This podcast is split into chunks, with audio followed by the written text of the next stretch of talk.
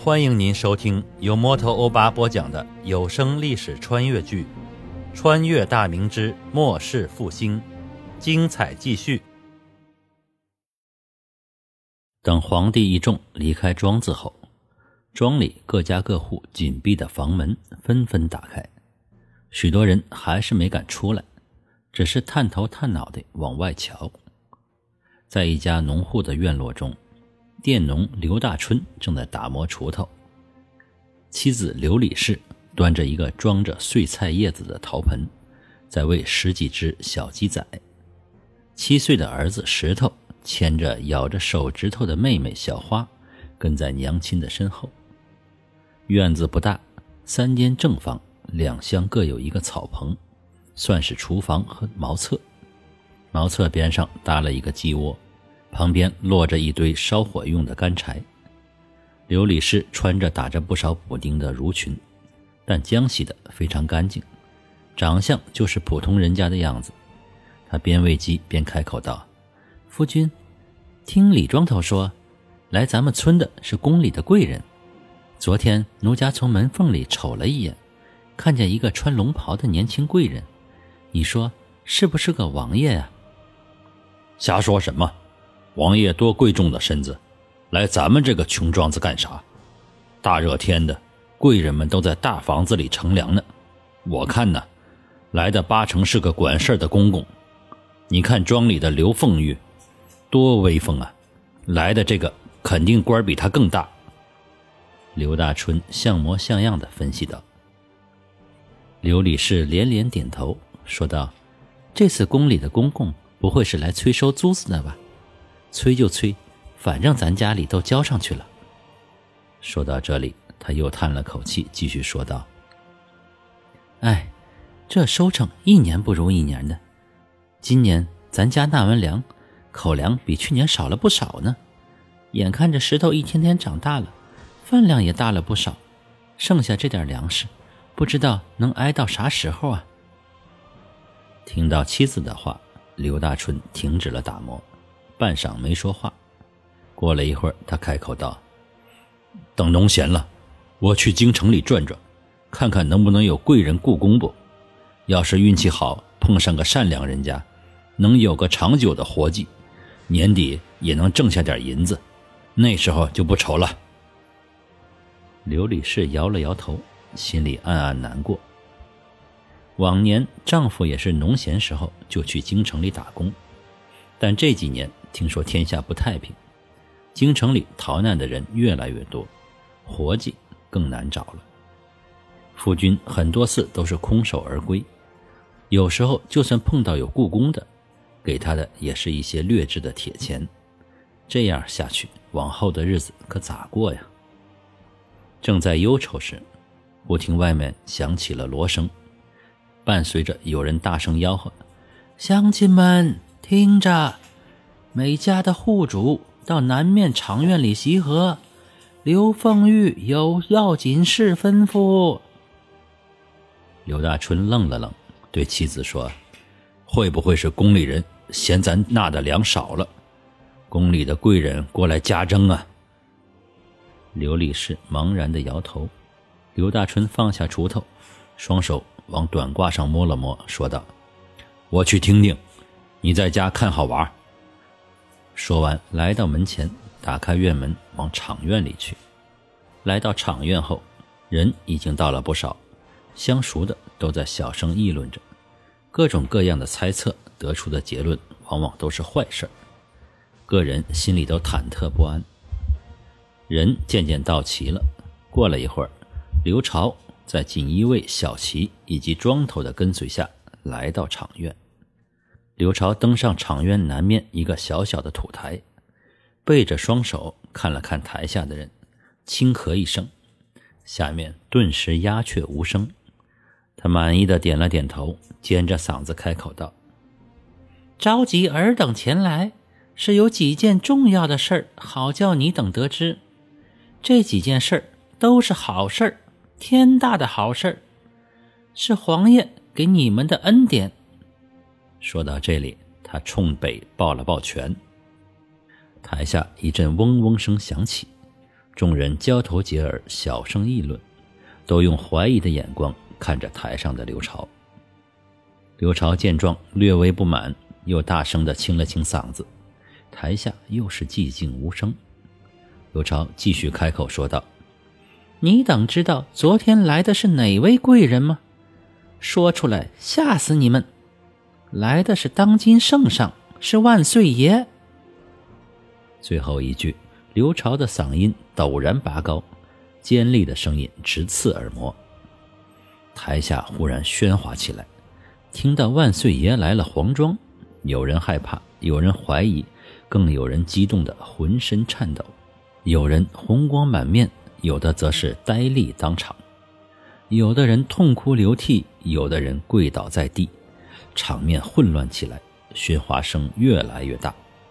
如果是众人在屋内，这时声音怕是把房顶给掀翻了。不要怀疑这场面是不是过分的夸张了。在那个皇权至上的社会，别说平民百姓，就算是绝大部分官员，一辈子也没机会见到皇帝。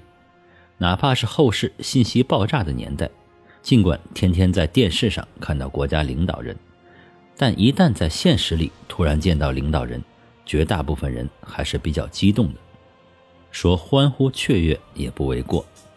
所以听到刘凤玉说昨天来的贵人是当今万岁。虽然大部分人都没看到，但还是被雷击一般。刘朝看到场面有些失控，大声喊道：“肃静，肃静！”那个锦衣卫小旗和两个庄头也跟着大喊。过了好一会儿，众人的情绪方才平复下来，场面安静下来后，刘朝开口道：“万岁爷怜悯尔等众人生存不易。”特许尔等纳粮由十七改为十四，就从今夏纳粮开始。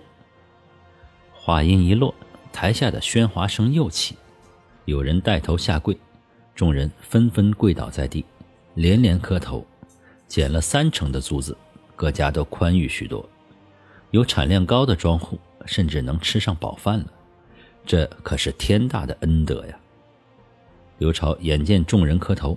急忙避身侧开，继续大声说道：“你等先起身，这是万岁爷的恩典，咱家可当受不起你的大礼。咱家话还没说完，好事还有还有。”众人起身，停止了议论，都用期待的眼神看着台上的刘朝。眼前这张没有胡须的长脸，从没有像今天般如此亲切。万岁爷还说了，吩咐咱家购买鸡鸭种苗，免费的发放给各家各户。将来产了蛋，皇家会市价现钱收购。还要咱家购买猪仔，建设猪场。先前家里会养猪的庄户，作为猪场的主事，雇佣人手，传授养猪的经验。等猪养肥了，也是皇家市价收购。免了尔等奔波售卖之苦。这次说完，台下没有喧哗，安静的没有一点声音。过了一会儿，台下靠前的位置，一位花白胡子的老农哆哆嗦嗦的问道：“敢问凤玉，方才您说的都是真的，不是诓骗我等吧？”刘朝斜了他一眼，不耐烦的说道。咱家忙着呢，哪有功夫诓骗你等小人？万岁爷的金口玉言吩咐的，咱家只是转述告知尔等。老农扑通的跪倒，拱手过顶，嘴唇哆嗦。我老汉活了五十几年，从未见过如此圣君。我等都是蝼蚁般的人物，万岁爷竟是将我等蝼蚁放在心上。老汉就是现在死了，也会含笑九泉。圣君呐！说罢，磕头作响，众人跟着跪倒，一片磕头声，灰尘四起，中间掺杂着呜咽声，更有人放声大哭。刘超心有所感，开口道：“你等起身吧，咱家还有事吩咐。”众人遂止住哭声，立起身形。从今日起，庄里青壮男丁及强壮妇女，要抓紧时日把田地翻好。等种下大豆杂粮，所有壮丁要集中起来，把村里围墙建好，还要建工坊。到时候，朝廷工部会派员督导。万岁爷可特别嘱咐：建工坊围墙不是服劳役，凡参与者每人管两顿饭，管饱。台下众人已经惊到了麻木。村里建围墙，安全性大大提高。工坊建成后，肯定要招人劳作，那就意味着农闲时不必跑几十里路去京城打工，不用奔波辛苦。况且居然不服劳役，还管饭。以前这等差事都是各家出人，还要吃自家的饭，一文钱捞不到，还要倒贴的。万岁爷还说了，今年夏粮改成十四后，各家口粮外有余粮的，宫里市价现钱收购。不过这等你可要想清楚了，不要贪图银钱，把家里的口粮全卖了。众人纷纷点头，有几户家里颇有余粮的，心中更是暗喜。刘超说完后，冲台下一摆手道：“就是这些了，你等散了吧。”赶紧回家收拾停当，把家里农活尽快干完，别耽误了万岁爷吩咐的大事儿。众人听罢，纷纷向他作揖行礼而去。刘大春一路小跑的回到家中，刘李氏诧异的看着一脸兴奋之情的丈夫。自嫁给他以来，从未见过丈夫如此的高兴。她问道：“夫君，不是宫里家珍吗？”娘子，大喜事儿啊！你知道昨天来的贵人是谁吗？刘大春咧嘴的笑着回道。不等妻子回答，他的脸色又变得通红，大声道：“是圣上，是万岁爷呀！”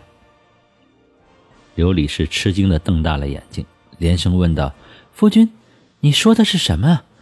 来的真的是万岁爷吗？真的是吗？”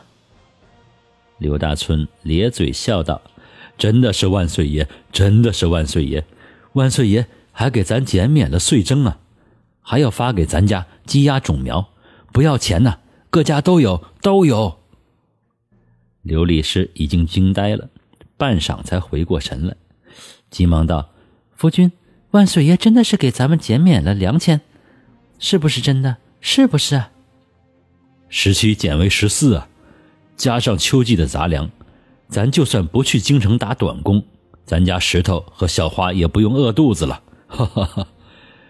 刘大春开心的像个孩子。等妻子缓过神来，把他听到的一一讲给他。刘理事边听边流泪，听完后已经抽泣的不成样子。刘大春揽过妻子来，两眼泛红，轻拍他的肩膀。他理解妻子的心情。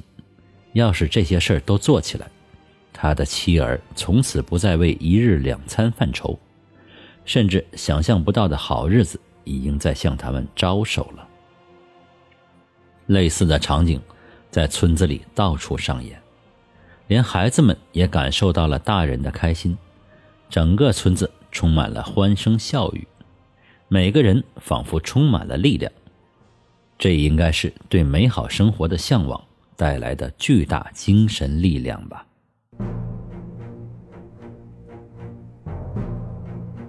各位听友，大家好，主播最近正在参加喜马拉雅的有声书评选，需要您的助力。